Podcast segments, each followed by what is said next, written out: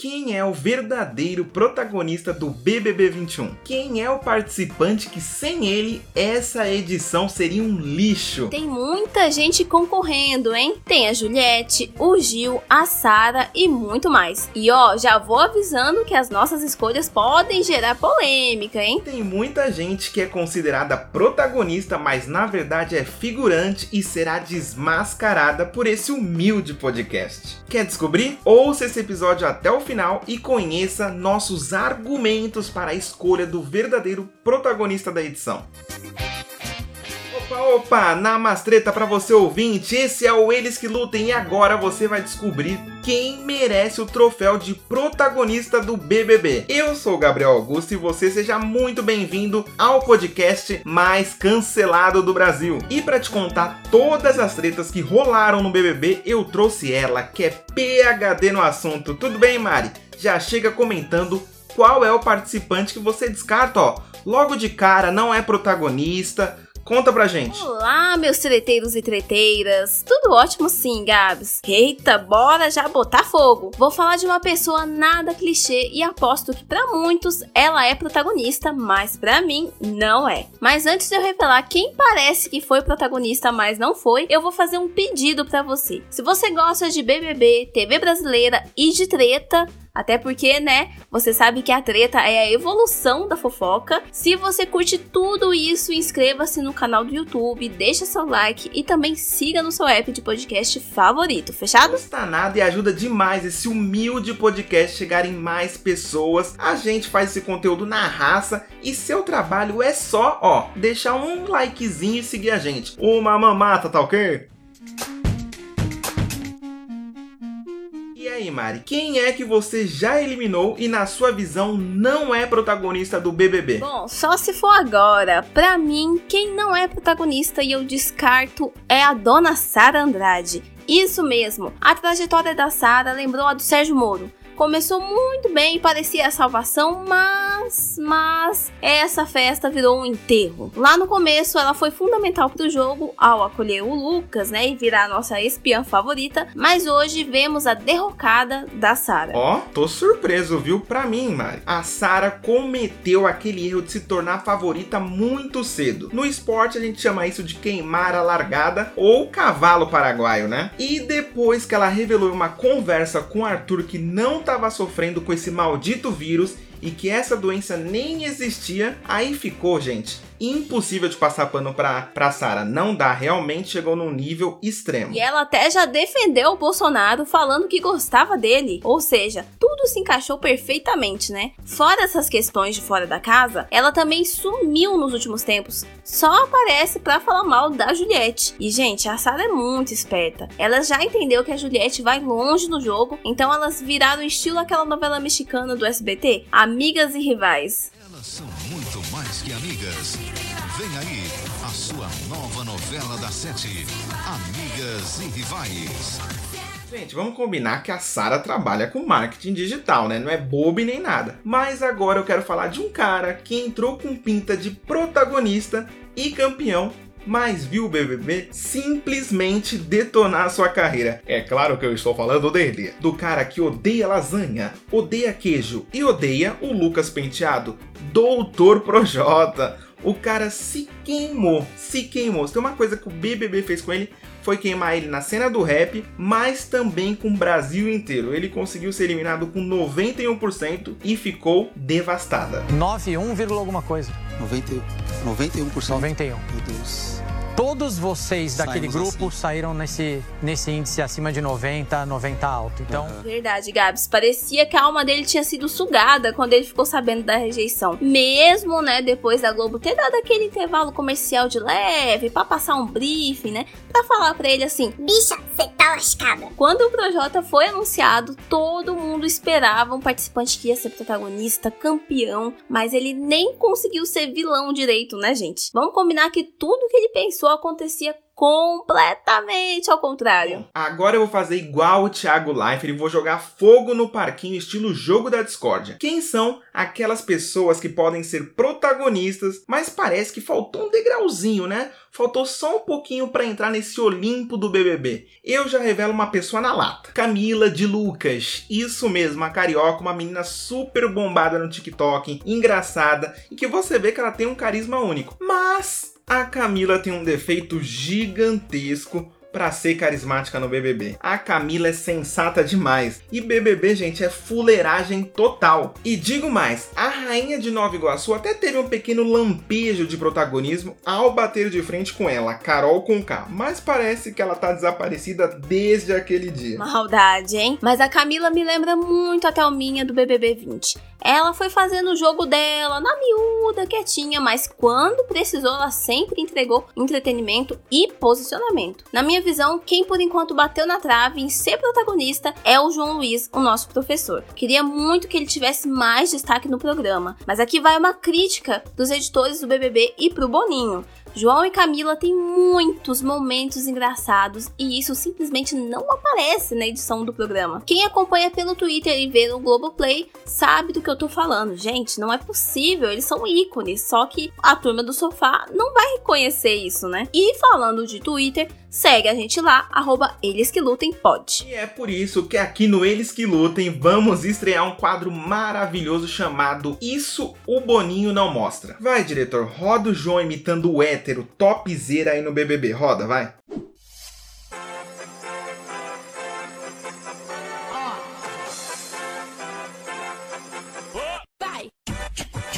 Meu pai tinha um cargo lá em Brasília e aí pô, Está eu aí. vim pro Rio pra fazer faculdade, né? Eu prefiro breja. Trabalha com o quê? Tem até uns amigos que ficam me zoando e tal. Fala que é coisa de mulherzinha, mas eu gosto muito de ser. Nasci na Barra Funda, mas hoje, atualmente, né, eu tô morando ali perto do Morumbi e tal. É, trocar um ano de academia por publicidade. Que legal. Eu vou te passar meu WhatsApp em Eu vou tirar minha 777 rede. 779. Maravilhoso! Graças a esse quadro, dá pra perceber que o João não é uma planta no programa. Até que enfim, os 37 roteiristas desse programa trabalharam. Hum, hum, hum, hum. Eu vou discordar de você só em uma coisinha, Mari. O João é planta sim, mas é aquela planta com carisma. Calma lá! Planta elimina as pessoas, Gabs? Planta faz isso, véi? Planta faz isso? Sei lá, joguei a polêmica, mas saí correndo. Eu vou te perdoar, vai. Porém, concordo um pouquinho. Esse BBB ainda tem muita planta e o pior tipo de planta são aquelas que fingem que entregam entretenimento, tipo os bastiões. Eles renderam bastante no começo, mais na primeira semana pra ser mais precisa, né? Mas não sei como ainda estão no jogo, gente. Torço muito pro Caio e pro Rodolfo pegarem literalmente o caminho da roça. Não dá mais, não dá mais. Tudo que eu vou fazer tá errado, tudo que eu faço tá errado, tudo que eu faço tá errado, tudo que eu faço tá errado, tudo que eu penso tá errado, tudo que eu faço tá errado. Se eu faço isso tá errado, se eu faço aquilo tá errado. Inclusive, esse momento agora, eu acho que você tá errado. Então, pronto. E tem duas pessoas especialmente que não me descem, viu? Uma é a Thaís e a outra é a Poca. Essas duas são inaceitáveis no jogo. Elas não fizeram absolutamente nada. Eu queria muito que o Boninho liberasse os vídeos das seletivas do que cada um prometeu. Sabe quando a pessoa fala lá, chega lá e fala: Ó, eu não levo desaforo pra casa não, Boninho. Eu vou pra treta. Se pisar no meu calo, eu acabo com tudo. Eu vou tretar. Porque assim, eles sempre falam isso e chega na hora só dorme, né? Eu acho que essas duas praticam um antijogo e é uma falta de respeito com você que senta sua bunda lá ou você que paga Globoplay. Isso é falta de respeito. É a mesma coisa que pagar uma luta de UFC e os caras tá lá sentado no ringue, batendo papo, comendo amendoim em vez de estar se quebrando na porrada, né? E digo mais, mil vezes uma Carol com K totalmente desequilibrada entregando várias tretas malucas do que uma Poca dormindo toda hora. Chegou aquele momento maravilhoso, hora de revelar quem é o protagonista do BBB 21, na nossa humilde opinião. E se você discordar, não tem problema, a gente ama quando isso acontece, não tenha medo de comentar quem é o seu protagonista e os motivos. Queremos muito saber os motivos. Eu tenho dois, mas só vou escolher um. Eu sinceramente amo o Gil do Vigor, queridíssimo, amado, maravilhoso. A forma como ele fala, que curte o BBB, a forma como ele vive o programa é única, é indescritível. E não gostar do Gilberto é não gostar do BBB raiz. O Gil tem vários defeitos e qualidades, mas ninguém pode acusar o cara de se omitir no jogo. Isso é impossível. Porém, a minha escolhida como protagonista é a dona do BBB 21, Juliette. A mulher chegou como odiada e hoje em dia tem quase 15 milhões de seguidores no Instagram. Talvez tenha até mais quando esse episódio for ao ar, né? Se isso não é uma sintonia de protagonismo, eu não sei o que é. E o ponto da virada da Ju no jogo foi não concordar muito com as estratégias da Sara. Ela se mostra uma pessoa que não é manipulada e sempre dá sua sua opinião. E só para vocês terem uma ideia, uma pequena ideia, a Juliette tem mais seguidores no Instagram do que Lula e Dilma, ex-presidentes do Brasil, Terry Crews, o Latrell das Branquelas e o Julius de Todo Mundo Deu Cris, e Tom Brady, o marido da Gisele Bündchen e multicampeão do Super Bowl. Isso só para você ter uma noção do tamanho da força que essa menina tem. Agora eu quero saber o seu, Gabs. Olha, parabéns, achei bem coerente suas escolhas mas só para contrariar um pouco você, né, Mari? De praxe, eu tenho duas também, mas bem diferentes da sua. A primeira, e agora o pessoal vai me cancelar completamente, é a senhorita Carol Conká. Isso mesmo, uma das protagonistas do BBB e a maior vilã da história de todos os BBBs. Ela foi muito protagonista dessa edição. Enquanto Carol Conká estava na casa, ela entregou absolutamente tudo. Principalmente ela fez gente odiar muito, mas muito ela, e não foi pouco. A edição rodou muito e se aproveitou desse lado da vilã. Porém, o meu protagonista mesmo é aquele que merece o título de protagonista do programa, que é ele, o Lucas Coca Penteado. O cara saiu logo no começo do programa e mesmo assim boa parte das tretas continua sendo gerada por conta do que aconteceu lá no comecinho. O Lucas ainda teve peito de assumir a bissexualidade em rede nacional e tá com um beijaço na boca do Gil do Vigor. Um dos poucos casais que funcionaram nesse BBB 21, né? Lucas e Gil e Arthur e Projota. Fora isso, gente, não teve mais nada. E o que mais me fez votar no Lucas é que ele cometeu diversos erros. Ele cometeu aquele erro lá da festa, mas gente, não foi aquela coisa gigante que inventaram. Mas em nenhum momento o Lucas falou que estava certo. Ele assumiu a bronca e principalmente falou assim: "Eu estou errado e tudo bem, eu vou arcar com as consequências". E fora da casa, o Lucas sofreu um plot twist na carreira dele, né? Ele foi abraçado pelas pessoas, ele conseguiu ser, ó, fez um comercial da Adidas para promover a nova camisa do São Paulo, assinou com a Avon e ainda fez um contrato com a dona Rede Globo. Tá pouco ou quer mais? Ah, e sem falar no comercial genial, acho que é o melhor comercial de 2021, né, Mari? No Globoplay falando sobre um maluco no pedaço. Um jovem preto de quebrada, tentando se equilibrar naquela linha tênue entre o certo e o errado. Aí do nada ele é jogado numa casa gigantesca, linda e luxuosa para conviver com um bando de gente diferente ele mal conhece direito. Sei lá. Acho que eu me identifico com essa série.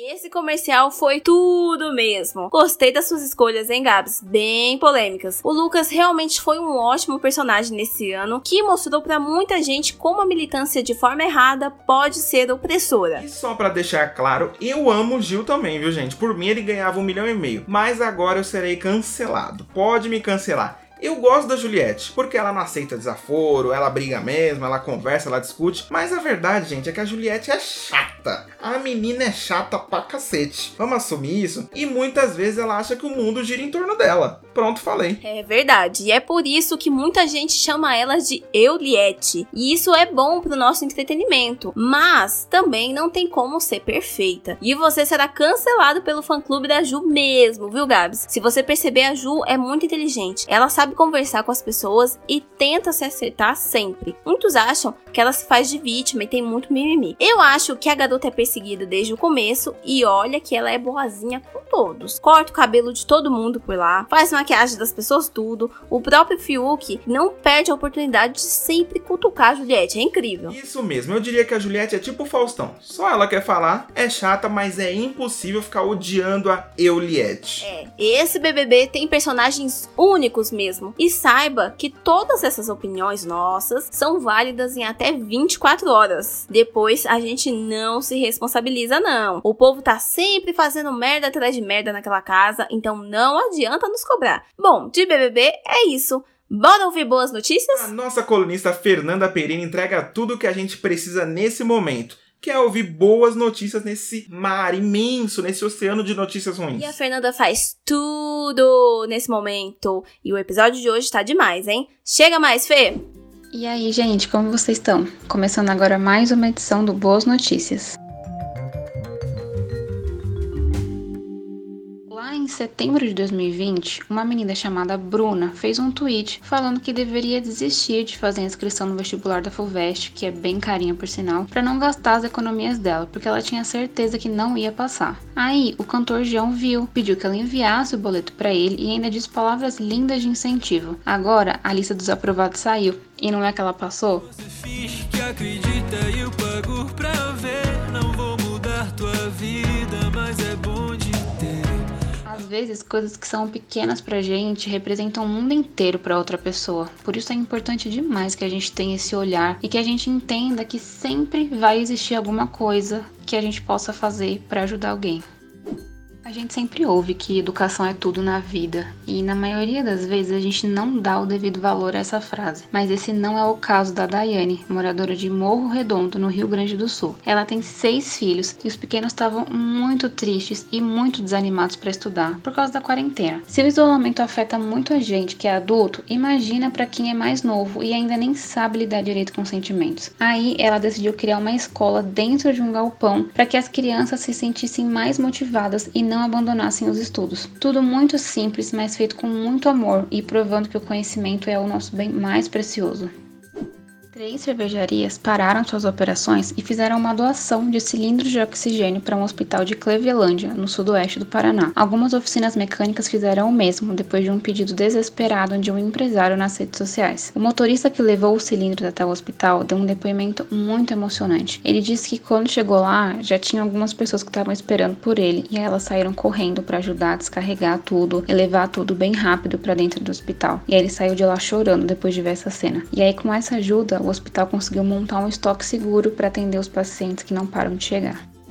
Por hoje é só, pessoal. Os dias têm sido muito difíceis, eu sei, mas é importante que a gente se cerque de notícias boas também, pra gente nunca esquecer que apesar de tudo que tá acontecendo, ainda existe muita coisa linda que tá rolando por aí. Então se cuidem, fiquem em casa e usem máscara. Até a próxima.